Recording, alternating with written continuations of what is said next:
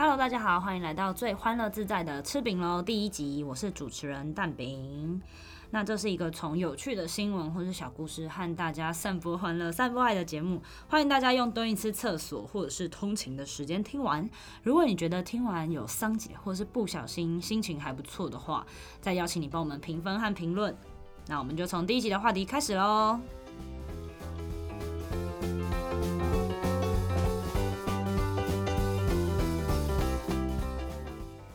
我们第一集的单元是爽聊新闻，就是会找各种网络上的新闻，或者是从 Dcard、PTT 上面看到我觉得适合跟大家分享的一些趣味的新闻，就不一定是很严肃的新闻，但也有可能有时候我突然想要严肃一下，也可能会这样。对，好，那我们第一个要分享的新闻是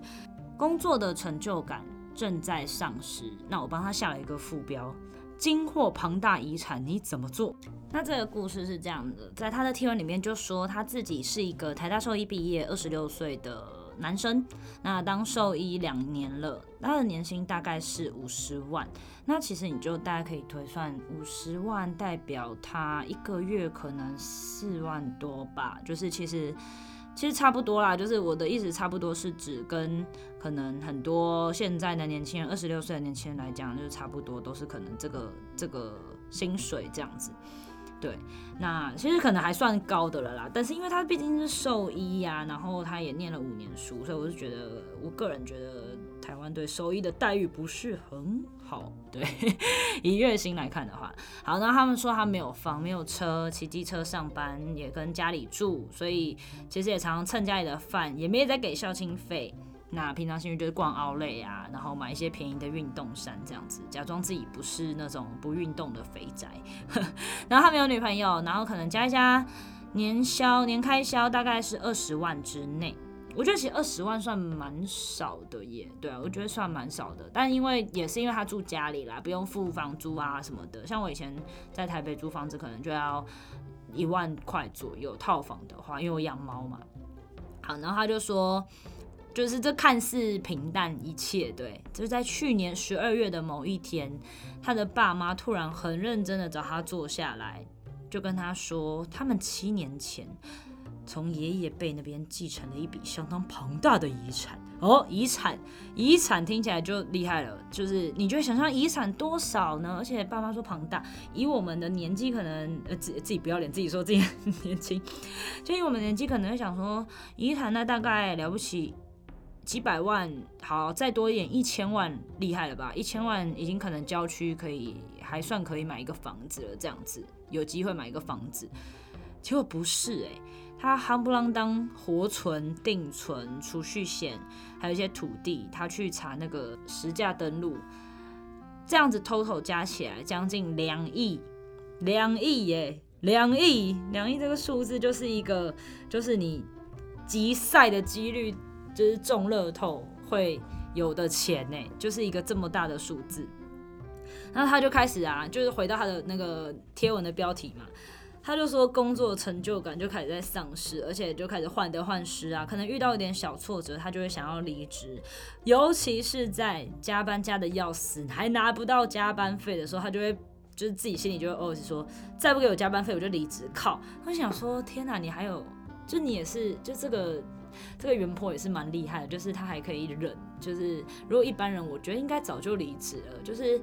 因为他完全不会有离职后没有生活费等等的问题，因为第一个他住家里就已经还好了嘛，就不会缴不出房租啊。那再来是，就算他没钱，他其实真的手上就是还有很多钱可以慢慢花，欸，真的是慢慢花，欸。然后我觉得很有趣的就是。因为我因为我之前的工作是做宠物医疗相关的嘛，就会有一些兽医朋友啊，然后然后那个或是一些药厂啊或者厂商业务啊，他们就跟我说这一篇贴文。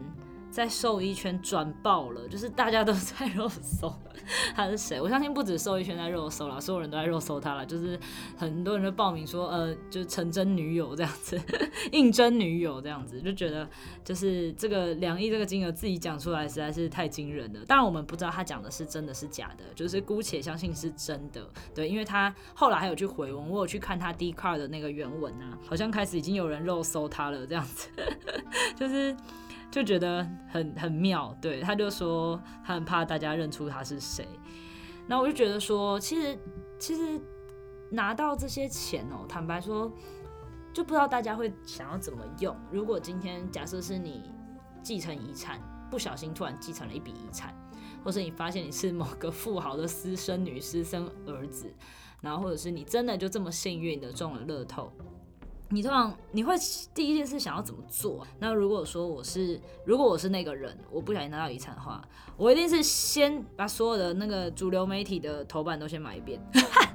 直接跟时事，就是直接让台湾 can help 洒落全世界，好不好？然后就是各种创意直接放上去，这样子买一波。好，回到一个问题是，他的文章其实在开头除了两亿遗产这件事情之外，他在开头标题。工作开始丧失成就感，那其实我觉得很多人在工作的时候，就是也都会一定一定会有这种状况，我自己也是。那通常这时候你会怎么办？就是我我自己想要就是小小回应一下，然后跟大家分享我的，如果我在工作上没有成就感的时候，我会怎么办？因为我觉得对我来说，工作是一个非常。嗯，很需要成就感累积的地方，就是除了你赚你每个月的薪水，然后你的社交时间之外，跟同事的社交时间、同侪的社交时间之外，非常非常大一个可以让工作更开心的原因就是成就感。那如果说，比如说我做一个专案，那我可能这个专案真的一直做不好，或是一直没有办法达到我想要的成效的时候，我可能。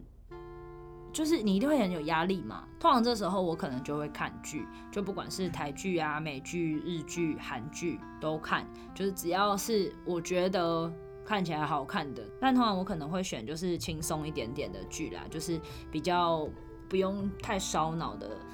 剧这样子，因为可能好像像那什么纸牌屋之类的，好像就还蛮烧脑的，我可能就不会想要看。对，我就会我就会比较挑一些可以让我自己心情比较放松的剧去看。那我也想要问问看大家，就是你有没有自己在呃工作上成就感丧失的时候，可以帮助自己舒压的方法呢？那我觉得大家都一定要有一个自己的方式去舒压，因为其实。现代社会真的压力很大，所以大家一定要想办法去舒压。你喜欢出去也好，你喜欢爬山也可以，你喜欢就是呃最近可能看电影比较麻烦一点，但是也 OK，也是没话做。如果你一个人看电影 OK 的话，或者你喜欢逛个街，我觉得都是一个很好的方式。就是至少你要让自己有事情做，而不是就是把被那个成就感丧失这件事情压着走，然后压着跑。所以希望大家都可以有一个。很棒的舒压的方式，也欢迎大家就是在评论上面去讨论，或者是推荐你自己觉得。